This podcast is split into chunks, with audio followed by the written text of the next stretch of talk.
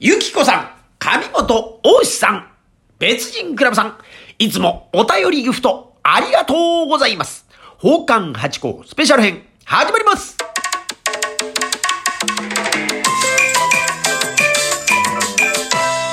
どうも、松野屋八甲でございます。宝冠八甲は CM キャスティングのプライスレスの提供でお送りいたします。というところでありがとうございます。今週も、いや、今週というかもう先週からですね、だから2週間ぶりのスペシャル編というところで失礼をいたしました。いつも皆様本当にありがとうございます。まずは、ゆきこさんでございます。えー、連日、えー、応援しています。頂戴しております。ありがとうございます。いつもね、忘れずに送ってくださるっていうのは本当にありがたいもんですよ。えー、また今後とも一つ可愛がってくださいまし、ありがとうございます。そして、上本大石さんでございまして、美味しい棒一本、頂戴しました。いつもありがとうございます。上本さんはですね、あの、ツイッターとかで DM をくださったりとかってね、いろいろ配信の中でお話くださったりってんで、いつも気にかけてくださって、いつも本当にありがとうございます。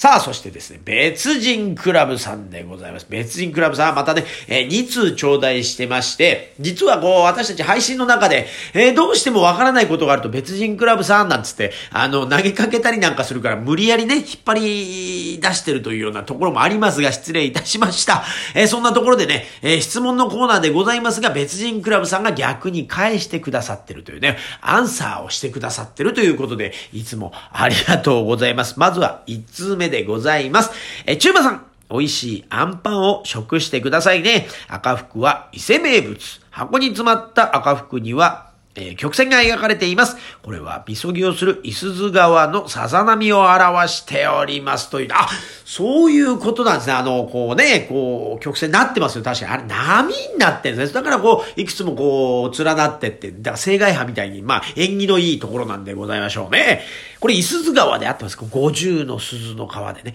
いやー、これ赤福私も大好きでね、伊勢、ね、あの、通る時にはですね、お土産で買って、あの、新幹線の中で家に帰る前に食べちゃうってことよくあってですね、最近は、えー、開けちゃダメだと。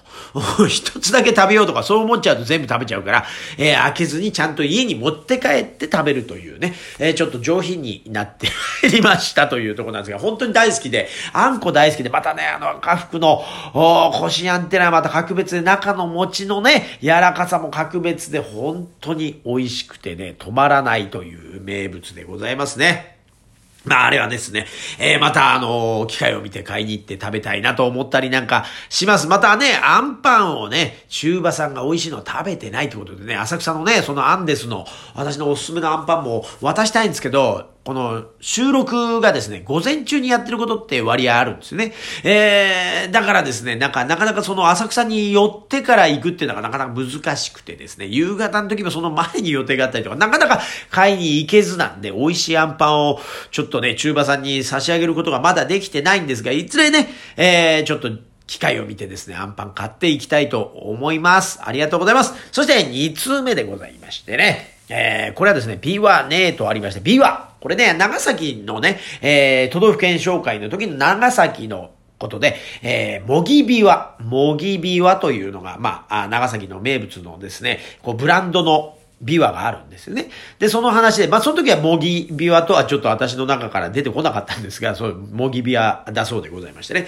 えー、そのビワの話からですね、中馬さんがお家にビワの木がなっているお家ってのは、まあ不幸になるとか不幸であるとか、そういうお話がありますよね、伝説がありますよね、諸説ありますけどね、なんて話があったんで、それに対してのお答えをしてくださいます。えー、ビワね、諸説あるでしょうが、私の地元や大人になってからも、周りでは聞いたことがないし、生け花でも、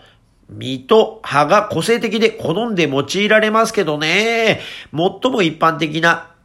えー、言い伝えでは、歯がいろんな病に行くから病人が集まってくるということで、えー、意味、嫌われたということのようです。DR でも、えー、なんだかな他に理由があるのかもしれませんね。これ DR ってこれどう呼んでいいかわかんなくてすいません。なんか、別にクラブさんまたやってしまいました。私も。すいません。えー、ちなみにビワの陛下を生けるの、私、大好きです。生け花歴36年とありました。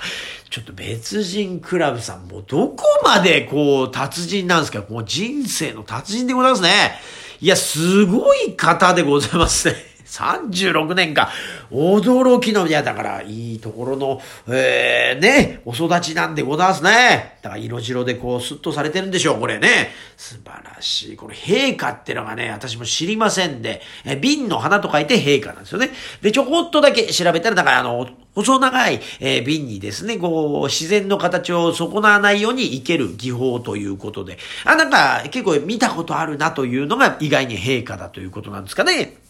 あ、で、ビワの葉っぱとかそういうのをいけてるとあんまもしかしたら、まあ意識し、できてないから、まあ気づかないだけかもしれませんけどね。結構、えー、いけたりするんですね。